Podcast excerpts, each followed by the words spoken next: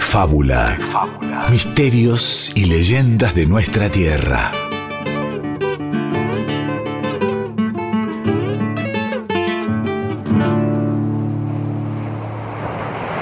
En el principio de los tiempos, en una isla en los confines del sur, cuando los únicos que habitaban el mundo eran los astros, es decir, que los habitantes de los cielos se habían convertido en seres que caminaban por la tierra, estaban las mujeres, que comenzaron a desconfiar de los hombres.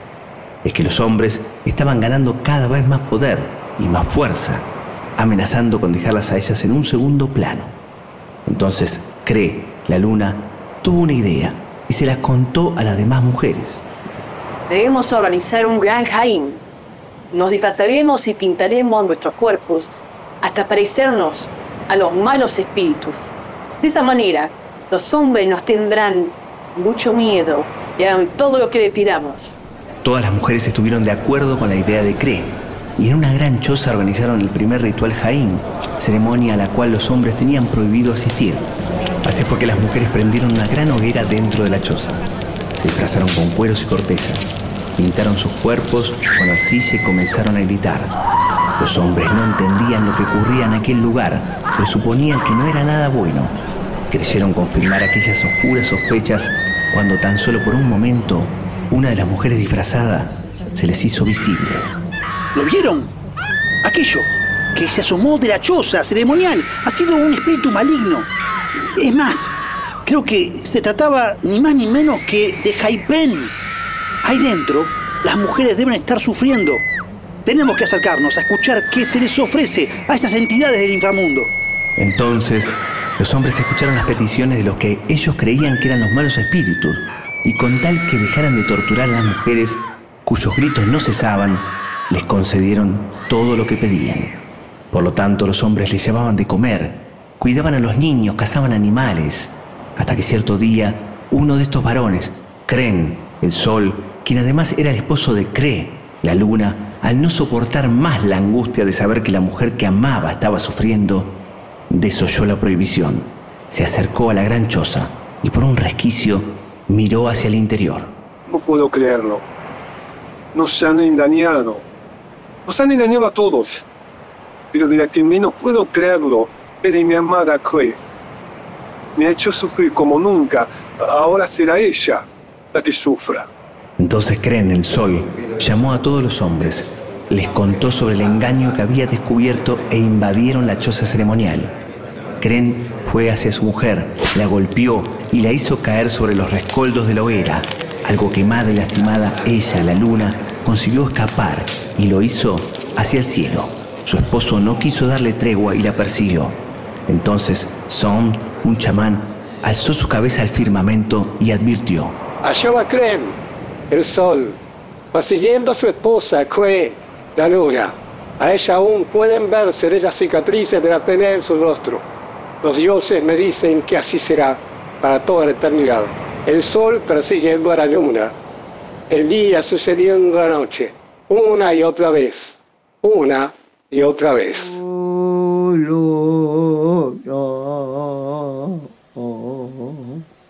Alá, alá, alá, alá, alá, así. Alá, alá, a, a, a, a, alá, a, a, a, a, a, alá, alá, a,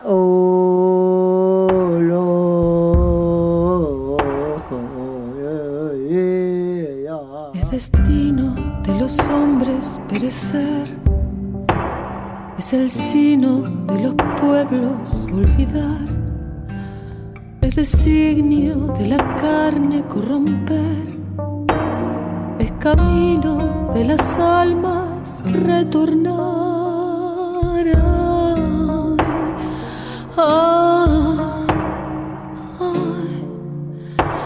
Es destino de los buenos insistir.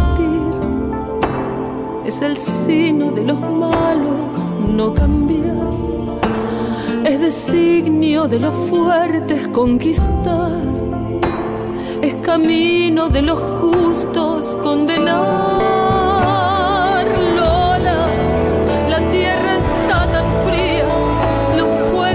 apagaron cuatro cielos que no brillan. Lola, la luna está tan roja, una mujer sedienta y fugitiva que nos mira.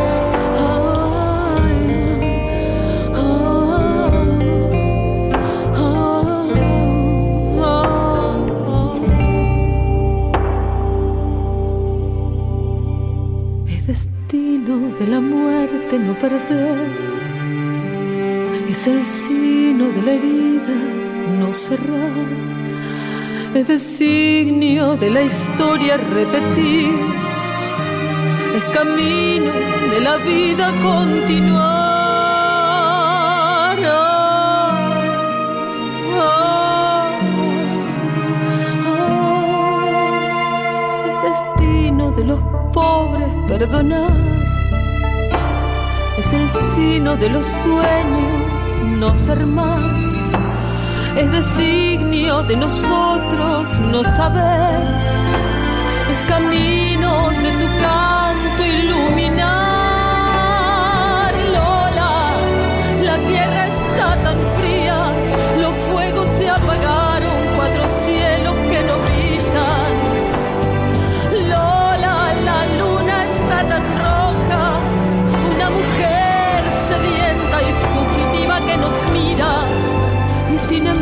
El sol, el sol quiere volver para escuchar tu canto cada amanecer.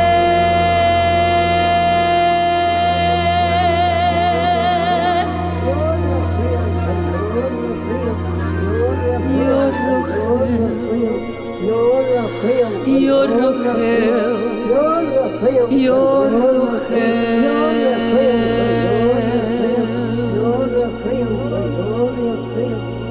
Pueblo Selknam, eh, junto a otros dos pueblos más, los Alacalufes y los Yámanas, eh, eran los pueblos originarios de Tierra del Fuego. Pero a mí me interesó especialmente el pueblo Selknam porque mm, había una historia de que había una antropóloga en Chapman que viajó varias veces, estamos hablando de los años 1960, entre los 60 y los 65, ella estuvo viajando, esta antropóloga, para recopilar los cantos de la última chamán Selknam, que se llamaba Lola Kiepgia. Eh, Anne Chapman logra de a poco que Lola recupere estos cantos chamánicos y los graba. Y cuando yo me entero de esto, bueno, me voy al Instituto de Etnomusicología, pido que me los graben, los escucho. Son unos cantos, bueno, muy raros para nuestro oído, ¿no? Eh, son cantos como muy rítmicos, con un desarrollo melódico casi nulo. Pero a mí me conmueve la historia de estas dos mujeres, de esta francesa y, esta mujer originaria que se encuentran ahí en el confín del mundo y, eh, y aparece esta memoria, esta memoria de estos cantos que, que estaban olvidados. Por otra parte, Anne Chapman escribe un libro muy interesante sobre los Selknam, donde describe eh, la ceremonia del Jaín, es una ceremonia de iniciación con muchos personajes, eh, ellos hacían pinturas corporales, máscaras, bueno, es súper interesante, también la cosmogonía de los Selknam. Entonces, bueno, un poco juntando todos estos elementos, yo decido homenajear a, a esta chamán Selknam que muere al poquito tiempo cuando recuerda todos estos cantos y los, los graba, se los graba la antropóloga, al muy poquito tiempo eh, Lola muere. En la canción que yo compongo, eh, la canción es un montón de preguntas que yo me hago en relación al, al exterminio de un pueblo y la relación entre el poder y entre los poderosos y los, y los sometidos, entre comillas, y qué es lo que pasa con estas memorias, con estos cantos, con las almas.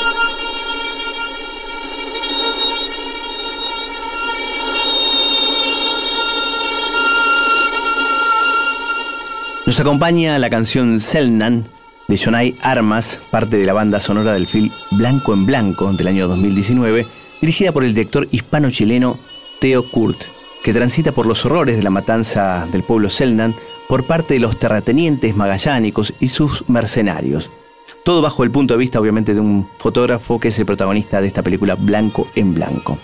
Antes, tras el relato y en orden, escuchamos el canto de Lola Kievja, la última Ona, o mejor dicho, la última Selnan, fallecida en el año 1966, cuyos cantos fueron grabados por la etnóloga franco-estadounidense Anne Chapman dos años antes de que muriera, y son los únicos registros que hay de los cantos de ese pueblo originario, tal vez el más extendido, que compartía la isla de Tierra del Fuego con los yaganes o yámanas sobre la costa del canal de Beagle, o los haush eh, o mannequins en la punta de lo que sería, digamos, este, la isla de Tierra del Fuego, frente a lo que es la isla de los estados. Al norte estaban los Aoniken o Tehuelches del sur y al noreste los Alcalufes. Y sobre el canto de Lola Kiefja, escuchamos un fragmento de una canción de cuna Selnan. Luego escuchamos el tema homenaje de la enorme Cecilia Gauna, que se llama Lola, la última chamán Selnan, que ella se encargó de alguna manera de explicarnos después de ese tema que pasamos. Es de su disco Aliento de 2010, del que vamos a irnos también con otro tema del mismo disco. Pero antes vamos a tratar de desentrañar un poquito más de este relato, no mito o leyenda, ¿no? Vamos a ver qué es, en realidad para ellos es un relato. Y algo nos cuenta después el lingüista Selnan, Keshuk Chanten, a quien vamos a escuchar bastante, bastante después en el medio del programa. Pero antes, como siempre, con el especialista y escritor Guillermo Barrantes y quien les habla, Diego Ruiz Díaz, vamos a tratar de encarar un poco este relato tan particular del pueblo Selnan, de Tierra del Fuego, que como todo pueblo tiene sus ritos, ¿no? De traspaso de la vida de la niñez a la adultez, pero este es muy particular. Exacto, ¿qué tal Diego? ¿Cómo te va? Eh, claro, ¿no? El relato que escuchábamos al comienzo, este relato que se remonta ¿no? a, los tiempos primigenios, según los Selman, eh, habla de eso, ¿no? Habla de no solamente de, del origen un poco de, de, los astros en el cielo y de su tránsito en el firmamento, sino que también nombra a este Jaín, este, este, esta ceremonia en la cual los niños ¿no? Eh, pasaban a la adultez, los niños a través de, ciertos rituales, de, ciertos encantamientos, ¿no? ciertas palabras pronunciadas por, por alguna chamana, em, y que estaba prohibido eh, ser presenciado por los hombres, ¿no? las niñas sobre todo eran las que pasaban a, la adultez, o sea, dejaban la niñez eh, y este, este traspaso era mágico, ¿no? Era un matriarcado que después terminó siendo un patriarcado. En realidad, primero eran las mujeres las más importantes. Claro, y fíjate cómo eso está, está un poco resumido, ¿no? Eh, en este, en este, este relato. ¿eh? cómo, este, se habla de este matriarcado que es interrumpido por esta invasión de, los hombres en esa choza, ¿no? en ese Jaín, y bueno, y después se habla eh, del gobierno de los hombres sobre las mujeres. Y fíjate, ¿no? La importancia de esto, ¿no? La rareza de comenzar eh, un patriarcado, en realidad originado en un matriarcado.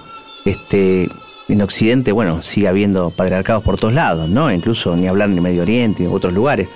Pero acá justamente el origen no es que el hombre siempre fue importante, sino que la mujer es la, más importante, ¿no? Exacto. Este, así que bueno, por eso mismo un poco pensando en el hombre, la mujer, en la luna, el sol, ¿no? Destinados a perseguirse y a encontrarse en contadas ocasiones. Tal vez se encontraban en los eclipses, por ahí, por ahí decir, ¿no? Este, hay un fueguino, un hombre en este caso, muy reconocido por su cantata fueguina, que es Walter Buscemi, fallecido en el año 2018, referente ineludible de la música de ese extremo sur argentino, acá homenajeando a la mujer con su tema Hembra Madre. Mujer del sol, alma de viento y de ternura, dueña del grito y el silencio, del fruto azul, de la dulzura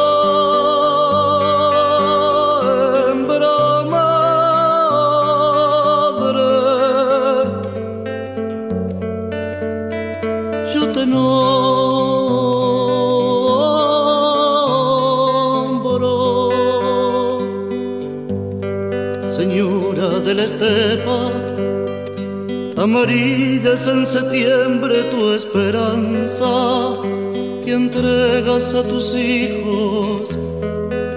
Toda tu vida con el sacrificio abierto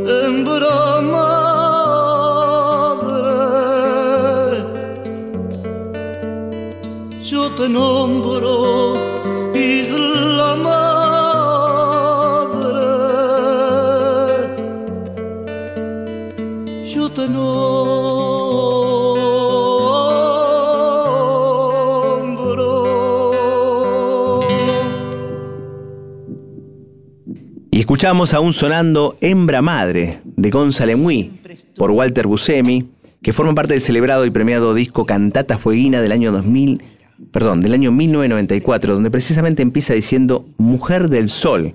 ¿Será que se refiere a la luna en la letra? Bueno, sobre la luna vamos a hablar con Keyut Chanten, un lingüista chileno de ascendencia Selnan, conocido por ser el único orador fluido del idioma Selnan tras la muerte de la argentina Herminia Vera en el año 2014. Estamos infinitamente agradecidos a Keyut, así que lo vamos a escuchar directamente a él. Un día las mujeres se dieron cuenta del poder que estaban acumulando los hombres debido a su fuerza física. Entonces se reunieron todas encabezadas por Luna, que era una, una gran chamán de mucho poder, y les dijo, mujeres, esto no lo podemos permitir. Vamos a formar una ceremonia de iniciación, una gran choza, y nos vamos a esconder adentro. Nos vamos a disfrazar de espíritus y vamos a engañar a los hombres para que vamos a personificar espíritus del inframundo, de la tierra y del cielo, para que ellos vengan y nos atiendan, nos traigan la comida, cuiden a los niños, eh, casen los animales por nosotras y vamos a personificar un espíritu del inframundo muy sanguinario, que si no se la satisface, eh, amenace con matarnos a todos. Así lo hicieron.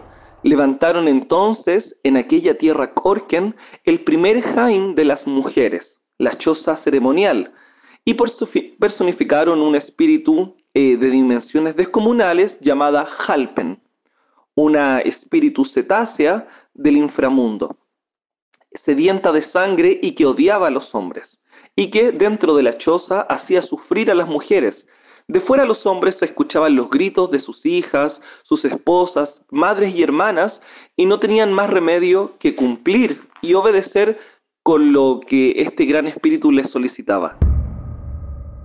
Hay quienes dicen que este relato eh, tiene el significado eh, real, era contar el origen del día y de la noche. Y hay otros quienes dicen que el significado más profundo era eh, sentar las bases sociales del pueblo Shelknam. Entonces, bueno, dicen que cuando el hombre sol se enfrentó a la mujer luna, fue el enfrentamiento más fuerte, porque ella tenía mucho poder. Ya cada que el hombre sol la iba a atacar, la tierra temblaba. Entonces tomó un leño del fuego y le quemó la cara. Por eso la luna hasta el día de hoy tiene las cicatrices del ataque de su marido. Eh, cuando estaba a punto de matarla, la mujer luna dio un salto al cielo y la tierra tembló y el hombre sol retrocedió por miedo a que hubiera una catástrofe.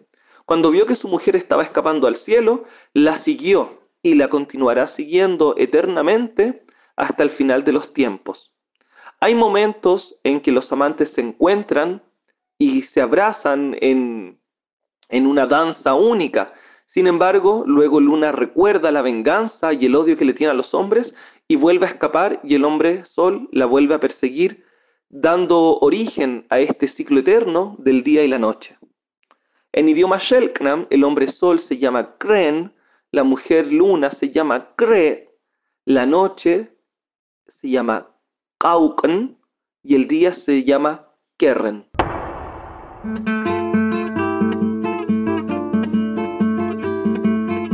de fábula. Se enciende el fogón y crepitan las historias. Y escuchamos al lingüista de origen Selnan, Keshub Chanten, quien no solo mantiene vivo el idioma de los Selnan, sino los relatos, como el del sol y la luna, que infinitamente terminan persiguiéndose y solo alcanzándose en breves momentos, ¿no? Eh, seguro, como decía antes, en los eclipses, pero también nos contaba del Jaín, de este rito iniciático, que era solo para las mujeres y después finalmente lo hacen los hombres, con este sufrimiento en el meño también, ¿no? Del paso de la niñez a la adultez. Exacto. Eh, como uno adolece, ¿no? Como el adolescente, si se quiere, occidental, pero en este caso recordamos que eran rituales en donde directamente, ¿no? Pasaba uno de la niñez a la adultez Claro. con todas las responsabilidades del caso, casar y hacer todo lo que correspondía para cada género, ¿no? Era para el hombre y para la mujer. No, era eso, pasar por un portal y dejar de ser niño, ¿no? Y todas esas responsabilidades recaían sobre los infantes, ¿no? Exactamente, pero bueno, como podía extenderse también dicen varios meses esta ceremonia, eh, los adultos finalmente aterrorizaban a los niños, en principio las mujeres, ¿no? Se disfrazaban de los espíritus, eh, también este, los jóvenes de alguna manera este, narraban este, historias, ¿no? Míticas, eh, las mujeres habían dominado, esta es una historia de esas, ¿no? Que las mujeres habían dominado finalmente a los hombres, pero ahora la cosa se había dado vuelta. Exacto, y además lo interesante también es como este relato, ¿sí? Eh, de la pelea entre el sol y la luna, y de la luna huyendo hacia el cielo y escapando eternamente. golpeada y esas, eh, se explicaba de alguna manera no este, lo que tiene la luna no Claro, los cráteres lunares, los mares lunares, ¿no? Este, a los que llamamos mares nosotros, eh, serían justamente las cicatrices y, y lo que quedó de la, de la quemadura cuando, cuando el, el- el sol, ¿no? Su esposo, la, la tira sobre la hoguera, ¿no? Exactamente. A la luna. Pero es interesante porque además después este, este relato tiene consecuencias en los hombres porque los hombres le temen a la luna, sobre todo a su luz, ¿sí? como si ella siguiera enemistada con ellos, con todos los hombres. Entonces los Selnan eh, no dejaban mucho que sus niños, ¿no? los varones, estuvieran bajo la luz de la luna, sobre todo si era llena, ¿no? porque decía que, que le traían enfermedades, que la luz de la luna les traía enfermedades a los los hombres. podía lastimar seguir lastimando Exacto.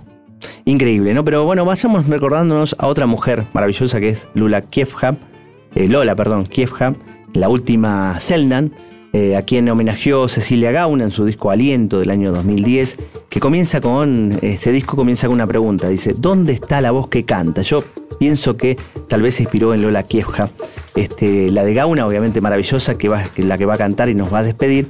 En tanto, nosotros nos vamos a ir hasta... Hasta el mito que viene. Así es.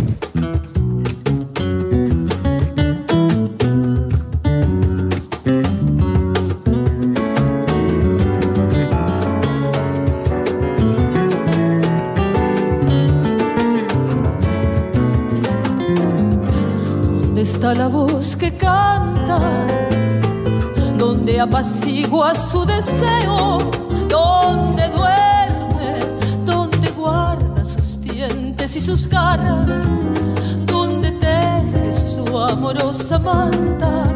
¿En qué mares navega? ¿A qué rocas amarra su barca enamorada? ¿Cuántos peces eclipsa? Tiene arpón, mano, mirada, cintura envenenada. ¿Dónde está mi voz tan extrañada? No la escucho cantar. ¿Acaso baila? ¿Por qué se esconde? ¿Por qué no viene a buscarme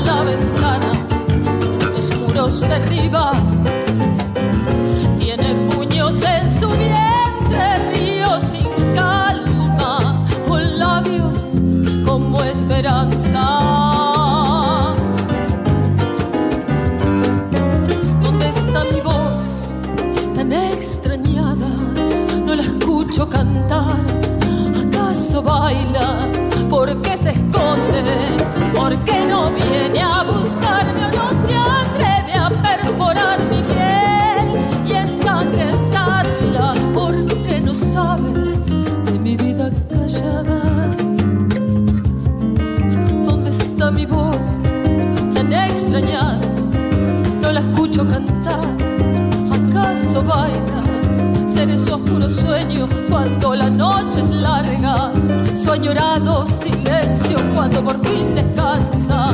¿Dónde está mi voz?